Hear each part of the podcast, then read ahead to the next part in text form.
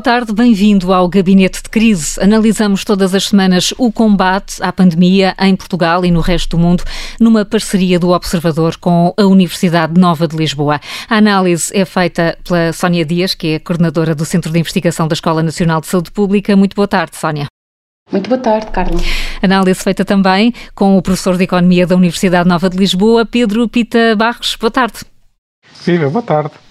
E depois de um elogiado consenso nacional do combate à pandemia, a semana fica marcada por uma tensão entre atores políticos e especialistas em saúde pública. Pela primeira vez, de forma assumida, ouviram-se críticas à estratégia levada a cabo pelas autoridades. Vai ser este o tema de análise na segunda parte do Gabinete de Crise, com o professor de Relações Internacionais Nuno Severiano Teixeira. Mas para já, os números da semana. São eles que nos servem de ponto de partida. Vamos começar pelo Pedro. Qual é o seu número? O meu nome é o número 19, que corresponde às 19 freguesias da zona de Lisboa que estão hoje em dia com tratamento diferenciado em termos de regime de abertura. E escolhi este número por uma razão simples: é a dança do vírus em ação iremos provavelmente, ao longo do tempo, andar a fechar e abrir zonas que experimentem surtos localizados, sobretudo quando não se conseguem isolar logo as cadeias de transmissão. Desta vez está a ser na zona metropolitana de Lisboa, no futuro poderá vir a acontecer em zonas de turismo, por exemplo. Hum. Eh, até termos uma vacina, é muito provável que se vá ter esta dança de fechar e abrir eh, em vários locais. Mas esta dança uh, vai, vai ser repetida porque esta é a receita certa ou mais apropriada para controlar estes focos? Não, é porque é uma receita possível. Se nós conseguirmos isolar as cadeias de transmissão e, portanto, fazer com que as pessoas que estão nelas envolvidas estejam em isolamento, não é preciso fechar a zona como um todo. Eh, a partir do momento em que não se consegue isolar completamente todas as pessoas que possam estar envolvidas e haja alguma transmissão em comunidade, provavelmente a única forma é de de alguma forma, conter por zona. Uh, e nessa opção uh, iremos ter estas possibilidades de fechar mei, mais ou menos conforme venha a ser necessário. Nós já fizemos isso quando foi do OVAR, que teve aquela cerca sanitária.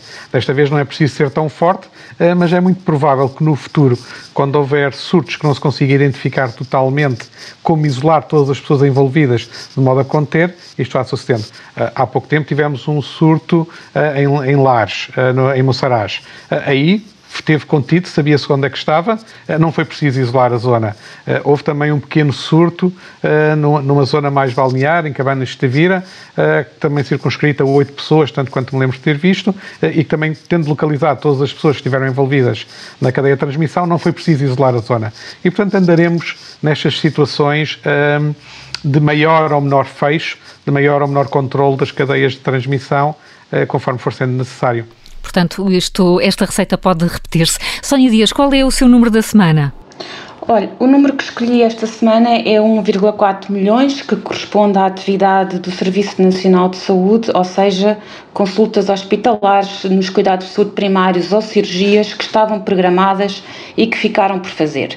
Este número não é um dado novo, uh, apesar de ser extremamente importante, mas dá-me um moto para reforçar uma outra ideia uh, que se prende com o facto de que é perfeitamente natural que neste momento em que se constata a ocorrência de casos e surtos em meio hospitalar e que quase todos os dias saem na comunicação uh, social, é natural que haja de, um, de de novo um crescimento do receio das pessoas com outras doenças não Covid eh, e que possam sentir no que se refere à sua reaproximação dos serviços.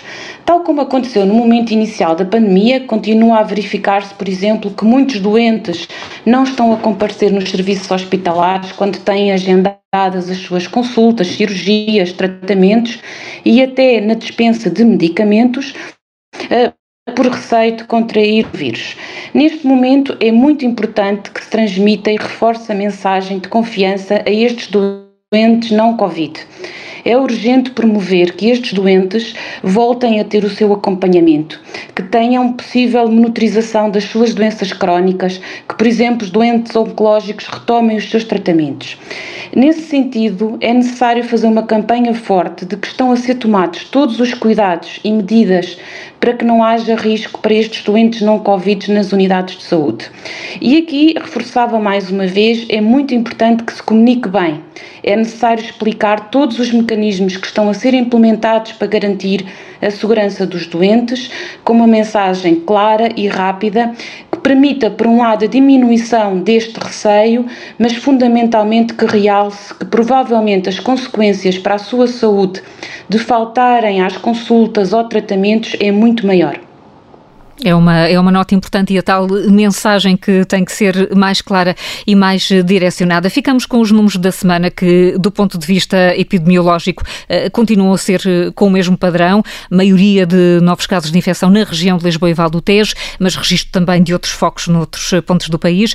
A Ministra da Saúde admite que está a ser difícil sair do planalto e de quebrar as cadeias de transmissão e o número de internamentos por Covid-19 está a subir há já quase uma semana. Pedro Pita Barros, começam a faltar uh, respostas para o que está a acontecer? Neste momento ainda não, ainda temos capacidade da resposta.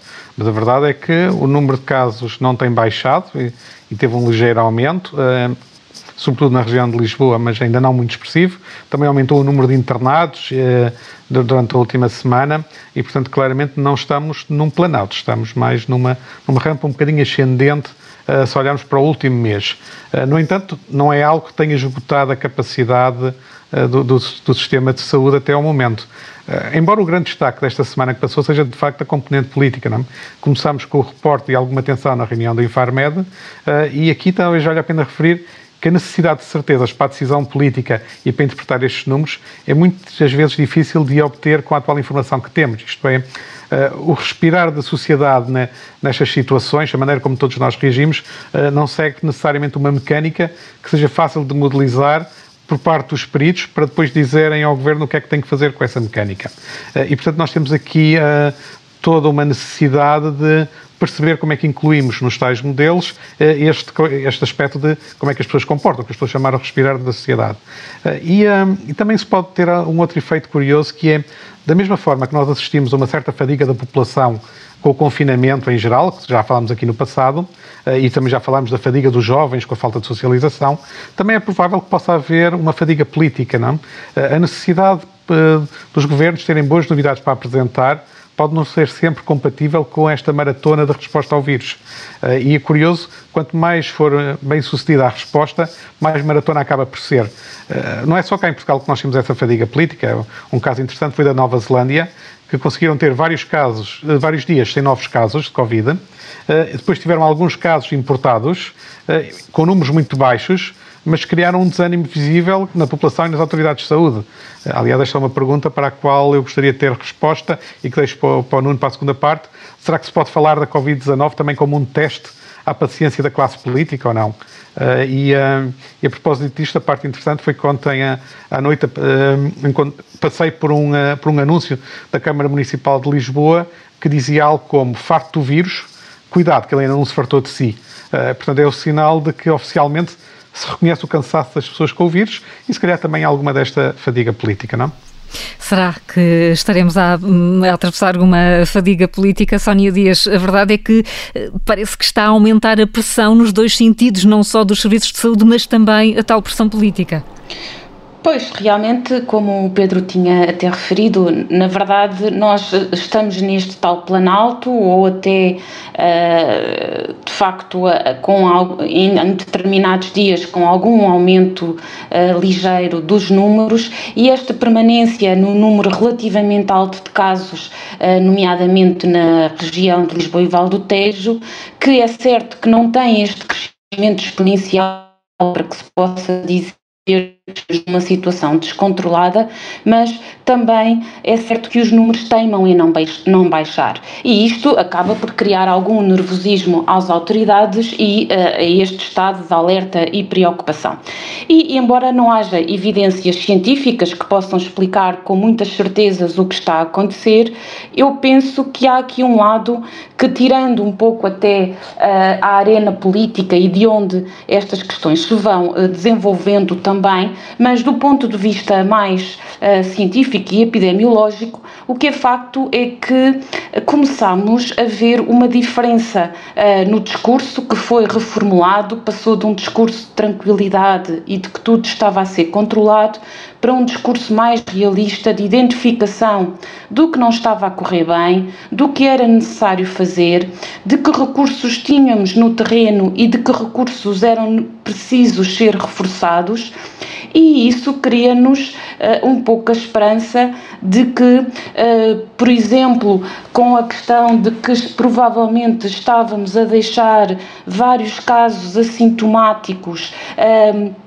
sem terem um isolamento e um controle e que, portanto, de forma invisível eh, permitiam que o vírus se continuasse a instalar de forma mais consistente na comunidade e hoje sabemos provavelmente que as respostas estão mais rápidas, estão mais robustas e isto pode nos permitir ter aqui alguma esperança, eu pelo menos assim acredito, que estamos melhor hoje eh, na guerra da contenção da transmissão. Eh, mas isto está a falar das medidas robustas. O Pedro falava nas 19 freguesias que estão com medidas mais apertadas, mas eh, também é preciso lembrar eh, que os efeitos e os resultados práticos desta estratégia só vamos sentir lá mais para o fim do mês, certo? Exatamente, esse é um aspecto que eu acho que uh, até apelava um pouco àquilo que o Pedro estava a referir da paciência, não é? Portanto, há que ter aqui, uh, não baixar nunca a guarda, e eu acho que o discurso uh, hoje e atualmente é mais endurecido nesse aspecto e, na minha opinião, é, é um ponto muito positivo, mas vamos ter que ter aqui também alguma paciência para perceber que estes resultados não vão aparecer uh, rapidamente, de forma espontânea. Isso é algo que uh, o vírus, na minha opinião, até ganha relativamente a nós, porque ele está sempre um pouco mais à frente, até como dizíamos uh, no programa passado, e portanto aqui o, o, a resposta terá que ser uh, estarmos, tentarmos cada vez mais estarmos pelo menos ao mesmo ritmo do vírus, mas rapi, rapi, uh, realmente, peço desculpa, realmente os resultados só serão vistos provavelmente daqui a mais alguns dias. A ver se não há impaciência também por parte dos responsáveis políticos, mas vamos deixar isso para a segunda parte. Estamos quase a chegar ao fim da primeira parte do gabinete de crise, por isso vamos aos mitos e alertas.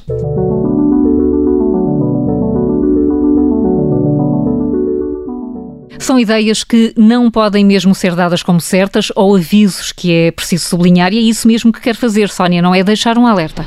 Exatamente. Hoje vou mais para um alerta e uh, realçava a cautela redobrada que neste período em que muitos iniciam as férias uh, é necessário termos. Uh, realçava que vamos ter três grandes fluxos em termos de mobilidade, que é um aspecto importante para a epidemia da Covid. Por, por um lado, o período de férias dos portugueses que começa depois com movimento para o interior, com aldeias, visitas a familiares a habitual ida para o Algarve, os fluxos entre continente e ilhas e a própria recepção aos nossos imigrantes, e por outro lado, a fronteira com Espanha e a entrada uh, destes turistas espanhóis e ainda a abertura uh, de turistas por via aérea, nomeadamente de países europeus, mas também fora uh, da Europa.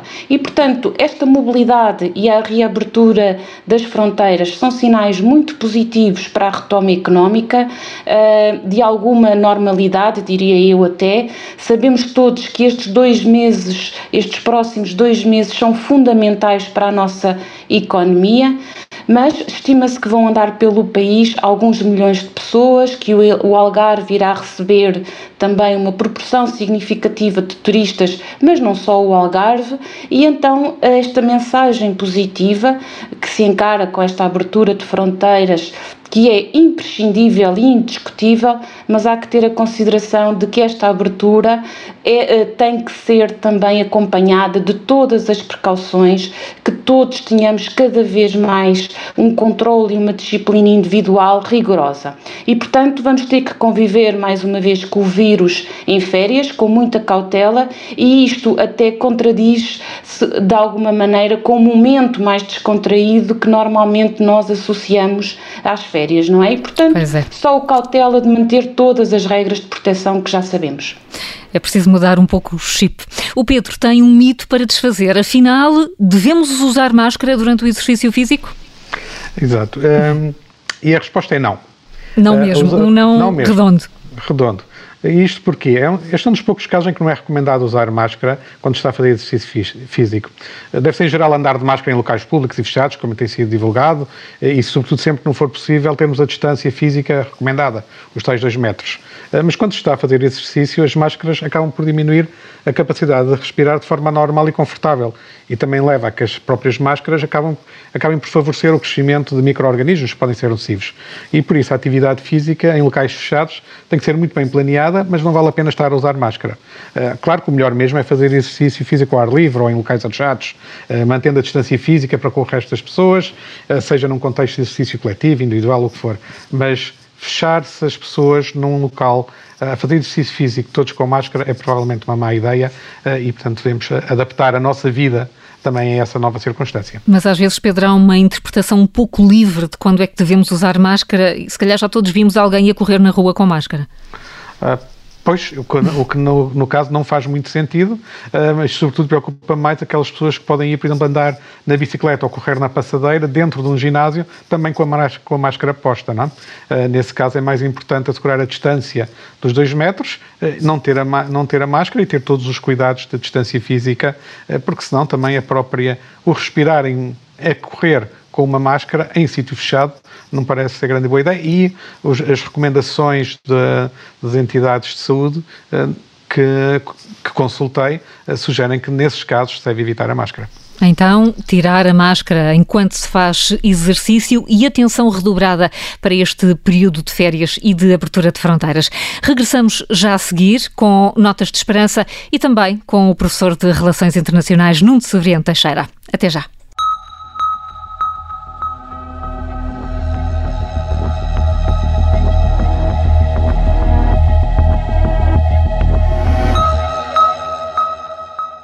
Estamos na segunda parte do Gabinete de Crises. Analisamos o estado do combate à Covid-19 com os professores Sónia Dias e Pedro Pita Barros e daqui a pouco também com o professor de Relações Internacionais Nuno Severiano Teixeira. Mas para já chegam as notas de esperança.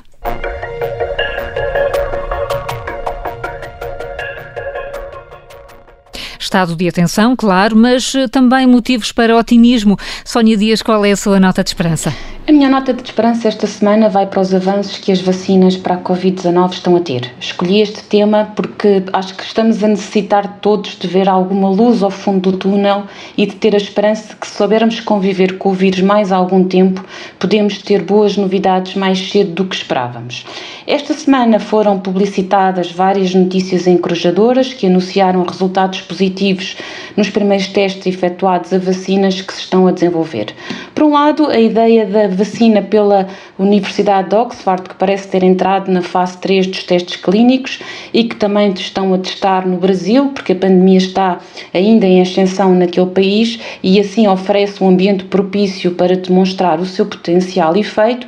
E os, os especialistas nesta e que estão os responsáveis, eh, apesar de não apresentarem um cronograma sobre quando esta vacina poderá estar pronta, referem que se houver sucesso nestes testes, poderá ser pedido um pedido de autorização de registro com caráter de exceção e condicionado para que a vacina se possa disponibilizar o quanto antes.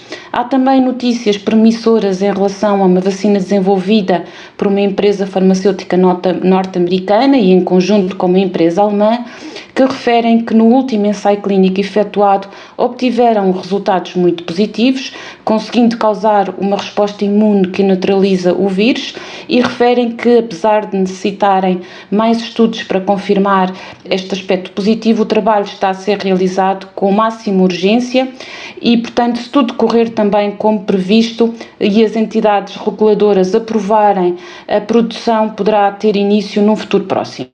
E acabaria dizendo que é primeira vez que, desde sempre, vacinas contra um vírus são desenvolvidas em tempo recorde. As boas notícias começam então a chegar pouco a pouco, mas é, é necessário também, por outro lado, dosear as expectativas, porque outros vários fatores, como o preço, a disponibilidade, o acesso, ainda precisam também de ser desvendados. E temos o exemplo do que, do que aconteceu com uma iniciativa dos Estados Unidos para um, conseguir ter o estoque maior de, de, medicamentos. Portanto, é uma nota de esperança, mas também Exatamente. refriando aí algumas expectativas. Pedro Exatamente. Pita Barros, que nota é que, é que quer destacar? Desta vez, para esta semana, tenho uma nota de esperança mais genérica, baseada apenas nas observações que às vezes uma pessoa vai fazendo de, de, do, que, do que surge nas reportagens televisivas, do que vê nas fotos de jornais, na própria internet, que na rua, quando se passa, que é a sensação da população estar a retomar uma normalidade possível das suas vidas, eh, em geral com atenção e proteção eh, nessa circulação, e também é encorajadora eh, a informação da Ministra da Saúde de que não encontraram ainda cadeias de transmissão nos transportes públicos, que é certamente resultado dos cuidados que as pessoas andam a ter. Não é impossível que tenha havido algum caso que tenha passado sem ser detectado, pode ter sucedido, mas não, o, que ocorreu certo, o que não ocorreu certamente foi uma situação generalizada dos transportes públicos serem uh, veículos de transmissão muito fortes. Uh, e toda esta retomada de normalidade, eu acho que é um motivo de esperança, é um passo importante, que estamos, em que estamos todos a aprender a viver com a Covid-19 e, com, e com o coronavírus e pelo menos até termos uma vacina, como a Sónia acabou de referir. E a interiorizar alguns, alguns cuidados, não é? Já nos habituamos de alguma forma a alguns deles, pelo menos. Bom, parece-me que sim. Parece que sim.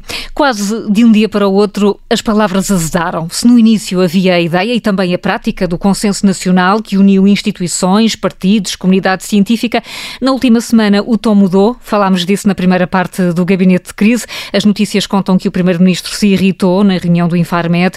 Fernando Medina pede responsabilidades e mudanças nas chefias. Parte do PSD diz que Marta Temido não tem condições para continuar a ser Ministra. Ora, o nosso convidado desta semana, o professor de Relações Internacionais eh, Nuno Severino Teixeira, que é também eh, diretor eh, do Instituto Português de Relações Internacionais da Universidade Nova, junta-se agora a nós. Muito boa tarde, bem-vindo ao Gabinete de Crise. Olá, muito boa tarde. Nuno Serrano Teixeira, a última semana mostra de facto que quando acabou o desconfinamento começou a política? Quer dizer que o desconfinamento desconfinou a política. Foi isso. Mas é, é, natural, é natural que, que isso possa acontecer por uma razão muito simples. É, durante os períodos de eh, maior crise, durante os períodos de emergência, são necessárias determinadas situações do ponto de vista político que exigem, em certo sentido, uh, um grau de excepcionalidade que não existe, enfim, nas outras, nos outros momentos.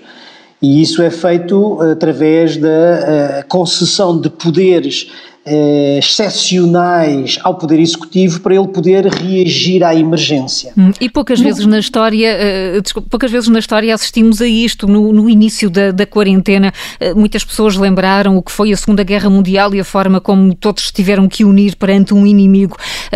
É mal comparado, não é? Porque estamos a falar de causas diferentes, não, mas não. há uma excepcionalidade aqui em comum, não é? Não, não é, não é mal comparado, porque do ponto de vista das grandes crises, obviamente as guerras são aquelas aquelas que são mais evidentes, mas as grandes crises económicas, por exemplo, e o Pedro sabe isso com certeza melhor que eu, as grandes crises económicas criam também situações de emergência e as pandemias também criam situações de emergência. E nós, enfim, tivemos algumas ao longo deste, deste, deste século que passou, eh, a partir da, da crise da, da gripe espanhola em 1918-1919, que teve aliás um efeito enorme sobre a Primeira Guerra, e sobre o desfecho estratégico da guerra e, e, depois o desfecho político. Mas, mas, mas eu, estava, a dizer à Carla que durante esse período, naturalmente, é, são necessários esses poderes excepcionais. Os poderes excepcionais são concedidos ao Executivo e, portanto, o que acontece durante esse período é, é que o Poder Executivo fica com um conjunto de poderes que não tem normalmente.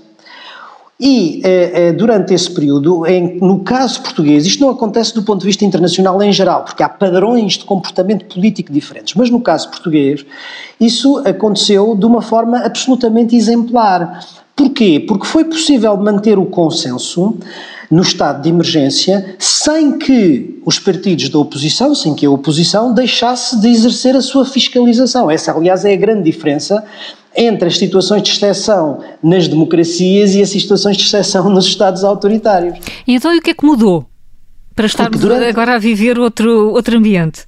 Porque, eh, já agora só para terminar, Sim. no caso das democracias, e o caso português foi exemplar, como estava a dizer, nesse, nesse aspecto, é o Parlamento que autoriza os poderes excepcionais, o Parlamento continua a funcionar durante o período de emergência e, portanto, os partidos da oposição continuam a fiscalizar e ainda assim conseguem, uh, conseguem conseguiram, no caso português, que foi aliás internacionalmente reconhecido, uh, manter um consenso. Com o desconfinamento, a situação era bastante mais difícil, não é?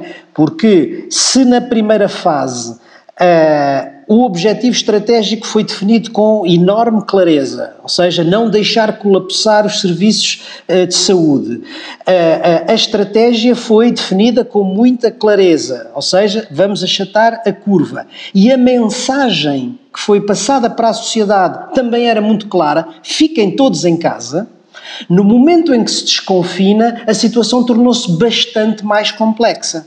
E as mensagens não foram tão unívocas, tão, tão claras, foram às vezes até um pouco uh, ambíguas. E, portanto, tornou-se mais difícil. E, portanto, como também já não há essa situação de emergência, é natural que haja eh, algumas eh, críticas, algumas divergências. Essas críticas e essas divergências são, aliás, úteis em democracia porque ajudam a corrigir os erros e a corrigir, digamos, aquilo que, aquilo que está mal. Agora, é importante que não se perca a noção de que estamos ainda durante a crise e que, portanto, o consenso continua a ser necessário porque todos são precisos nesta fase de até o final da crise, não é?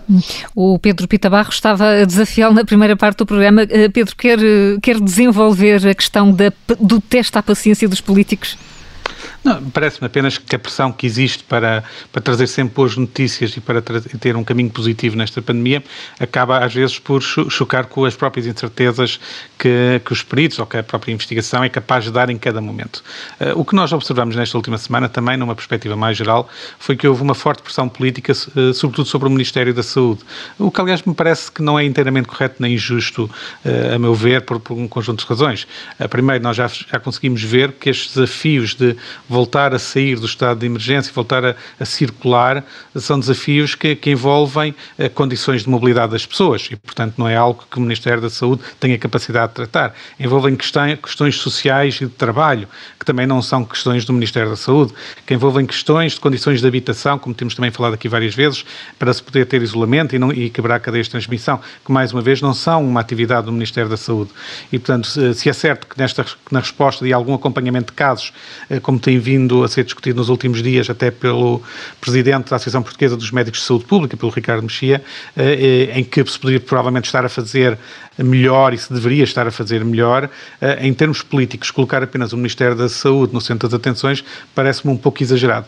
De qualquer forma, julgo que estas tensões são normais em democracia, não é? E, portanto, termos três, quatro meses só em que a própria componente política incide quase exclusivamente sobre o tema da Covid, provavelmente, era uma foi uma hipótese que eu lancei, cria também uma certa fadiga política e uma vontade de ter, eh, quase uma vontade de, de que a classe política poderia dizer, ok, ultrapassamos este assunto, passamos ao próximo. Eh, só que não podemos fazer isto, porque isto é uma maratona para a população, é uma maratona também para, para a classe política. E, portanto, é, foi nesse sentido que eu falei em fadiga uh, política e, uh, e, fui buscar este termo que, que, me pareceu que corresponderia um pouco àquilo que estamos a assistir e a estes, no fundo, a este estalar de, de algumas tensões na última semana. Ah, encontra, essa... encontra também isso. Sim, Nuno Ferreira Teixeira. Não, eu ia dizer que eu, é, é, o que o Pedro diz relativamente à fadiga tem, tem, todo, tem todo sentido. E é, aquilo que me parece que, eh, para retomar a questão que a Carla eh, tinha levantado das declarações do Presidente da Câmara, da, da, Câmara de Lisboa, a mim o que me parece que acontece é uma tensão que é natural nesta fase entre o poder local e o poder central. Quer dizer, eu não vejo aí, digamos, uma luta partidária, não vejo aí uma quebra de consensos. Vejo que há uma tensão natural entre eh, os autarcas que são eleitos, que estão próximo da população, que sentem a pressão e sentem, sobretudo, nas zonas onde as coisas estão a correr eh, eh, pior, no caso de Lisboa, e, e, e, portanto, Fernando Medina não é só Presidente da Câmara de Lisboa, é também o Presidente da área metropolitana de Lisboa, onde se situam os conselhos onde os problemas são mais, são mais difíceis, e, portanto, há essa pressão muito direta, muito próxima das populações sobre os seus autarcas, que, por sua vez, querem responder, mas naturalmente provavelmente não têm na sua capacidade, não têm na sua posse as, eh, todos os mecanismos de resposta, porque muitos deles estão no poder central nomeadamente no campo da saúde, mas também, como estava a dizer o Pedro, no campo dos transportes, no campo da habitação, portanto, nas condições estruturais. E, e essa tensão é normal, é, é, é, natural em democracia e até é boa no sentido em que pode ajudar, se for mantida dentro de um certo limite, digamos, e eu julgo que o está a ser, uh, uh, boa para corrigir as, as, enfim, as coisas que não estão a correr tão bem. Hum. Eh, Sónia Dias, um, até há pouco de facto falava-se a uma só voz e o, e o melhor exemplo poderá ser aqueles briefings diários da Direção-Geral de Saúde em que apareciam lado a lado responsáveis políticos e técnicos. Uh, essa convivência vai deixar de ser possível? Eu penso que não, quer dizer, eu estou completamente de acordo com os meus colegas que, de facto, neste momento em que vivemos com tão pouco conhecimento efetivo e sem respostas, quer do ponto de vista mais científico, mas também sem respostas relativamente uh, uh, às um, estratégias e políticas de saúde que nos vão permitir responder a esta crise, é natural que existam estas críticas. E, e portanto, eu estou completamente de acordo com e estas tensões e, e, na minha perspectiva, elas até são de facto muito benéficas para melhorar a atuação uh, e as respostas. Eu talvez só realçasse aqui um outro ponto que vai diretamente à questão que a Carla me tinha colocado, que tem a ver com uh, esta necessidade de manter, de alguma maneira, um contexto um, ehm, e de criarmos relativamente aos peritos e aos técnicos que vão informando um, o, o poder político para que a tomada de decisão possa também estar a ser baseada na decisão política, é muito importante que se crie um ambiente de proteção eh, relativamente a, a estes peritos que possam estar livres desta ligação entre aquilo que é o conhecimento político e depois a tomada de decisão política e estratégica, eh, desculpem, o conhecimento científico e a tomada de decisão uh, mais política e estratégica. E, e, aqui talvez tenha que se repensar um pouco os modelos que se tenham, que estão a ser utilizados, até porque seria de alguma maneira expectável que pudesse uh, começar uh, a existir aquilo que nós fomos vendo esta, nestas últimas duas semanas. Exatamente pela visibilidade que até estas, estas reuniões têm tido, pela comunicação social e algumas das vezes até pela própria associação entre a decisão política e a informação que iria sendo recolhida.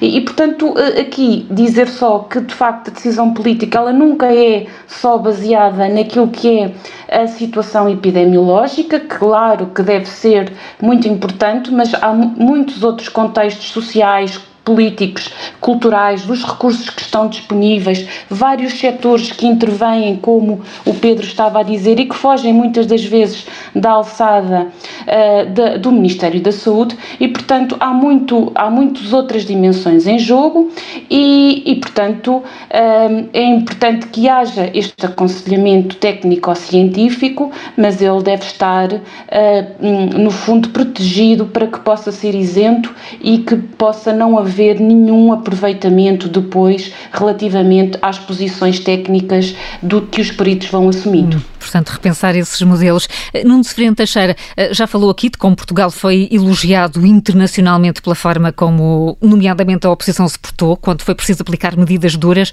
É uma situação, foi uma situação tão rara quando comparamos com outros países? Eh, não é, enfim, foi uma situação, eu não diria rara, mas é uma situação que eh, corresponde a um determinado padrão e que, no caso português, correu de facto de forma excepcional na fase do confinamento.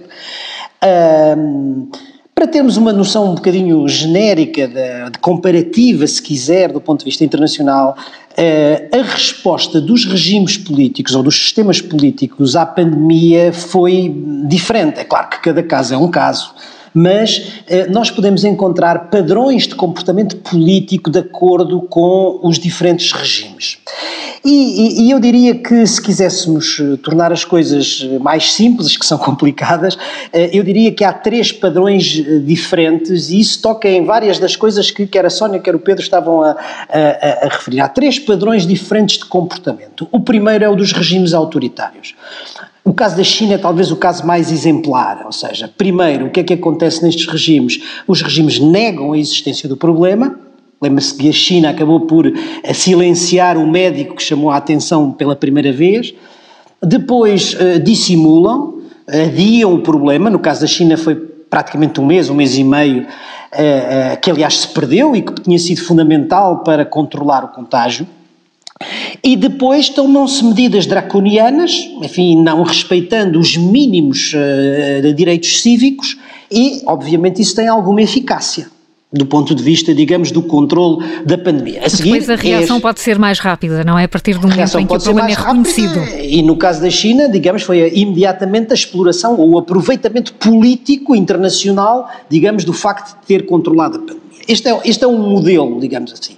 O outro modelo é o modelo populista. Se quiser, eh, talvez Bolsonaro ou Trump sejam os exemplos mais claros, não é? E aqui há um comportamento completamente diferente. Aí é a ideia de desvalorizar o problema. Isto não é grave, é uma gripezinha, é um resfriado.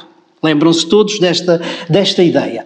Uh, por outro lado, é a ideia de, uh, ao contrário do que a Sónia há bocadinho estava a, a referir, e bem, a descrença na ciência o não, a, a, descrença nas, nas autoridades uh, científicas e, portanto, uh, a utilização de outro tipo de, outro tipo de uh, lógicas na, na gestão da, da, da, da, pandemia. Muitas vezes até uma lógica de superioridade étnica, não é? Nós somos, não entra, o vírus não entra nos Estados Unidos ou os brasileiros podem tomar banho na água suja que saem mais fortes. Este género de, de, de posição nativista, de superioridade diversidade étnica também existe nesses países. E depois, digamos, são países que oscilaram entre o valor da saúde, da saúde pública, da vida humana, e o da economia e caíram imediatamente para o lado da economia. Portanto, fizeram essa escolha e os resultados foram talvez os mais, eh, eh, os mais desastrosos, vamos dizer assim. E depois há o padrão das democracias, onde Portugal se integra. E o padrão das democracias foi aceitar naturalmente, que a situação é grave, geri-la de acordo com os princípios científicos, e aí o papel da relação entre os técnicos e os, portanto, os cientistas, os técnicos e os responsáveis, os decisores políticos, é absolutamente fundamental, e depois procurar usar os mesmos mecanismos, mas sem ferir certos limites de direitos, liberdades e garantias. E que e isso, equilíbrio tão difícil que é um equilíbrio muito difícil. Mas uh, eu diria que a eficácia, muitas vezes dizes, ah não, os regimes autoritários são muito mais eficazes, a China controlou muito mais depressa. Isso não é verdade. Digamos que não é um, a eficácia não é um problema de regimes políticos, porque nós tivemos democracias que reagiram, aliás, de uma forma extraordinária. A começar pelas democracias asiáticas, Taiwan, a Coreia do Norte e algumas democracias europeias também de muito sucesso, a Dinamarca, a República Checa, enfim. Uh, uh, mas ah, tivemos, um... aqui, tivemos aqui vários caminhos e há uma, uma relação direta entre as estratégias e o tipo de regime, a essência do regime que, eh, que está aqui subjacente, ou, ou, das lideranças, quando falamos, por exemplo, nos Estados Unidos, não é? Sim, sim. Há, há, há, há dois ou três elementos do ponto de vista dos sistemas políticos que são comuns e que fazem, conforme a sua utilização, a diferença. O primeiro é, obviamente, os recursos do Estado. Se o Estado tem ou não tem recursos, ao nível da saúde, ao nível de, uh, financeiro, etc. Se tem ou não recursos uh, uh, de Estado. A segunda tem a ver com a, a, a polarização ou não, ou o consenso, se quiser, das sociedades. Repare que as coisas funcionam muito melhor quando há consenso e muito pior quando há polarização social. E vimos isso. o que acontece nos Estados Unidos ou no Brasil. E afinal, e a última é a liderança. A liderança. Se há ou não confiança nas lideranças, isso é não também muito importante. Vamos ter que falar mais vezes. Muito obrigada por ter vindo ao Gabinete de Crise. Foi muito importante ouvi-lo. A Sónia Dias e o Pedro Pita Barros vão voltar para a semana, à mesma hora. Vamos eh, voltar um pouco atrás aos meses de confinamento. Foram duros, foram de muita adaptação, mas poucos momentos foram também tão especiais como aqueles que aconteciam todas as noites no Instagram a partir das 11. Bruno Nogueira conseguiu juntar mais de 50 mil pessoas que acompanhavam as conversas com amigos convidados e com um copo de vinho. Como é que o bicho mexe ganhou vida própria? Foi o primeiro espetáculo ao vivo depois da quarentena e voltou agora no último domingo online com uma edição especial. Correu tão bem que eles prometem regressar. Nós também. Boa tarde, até para a semana.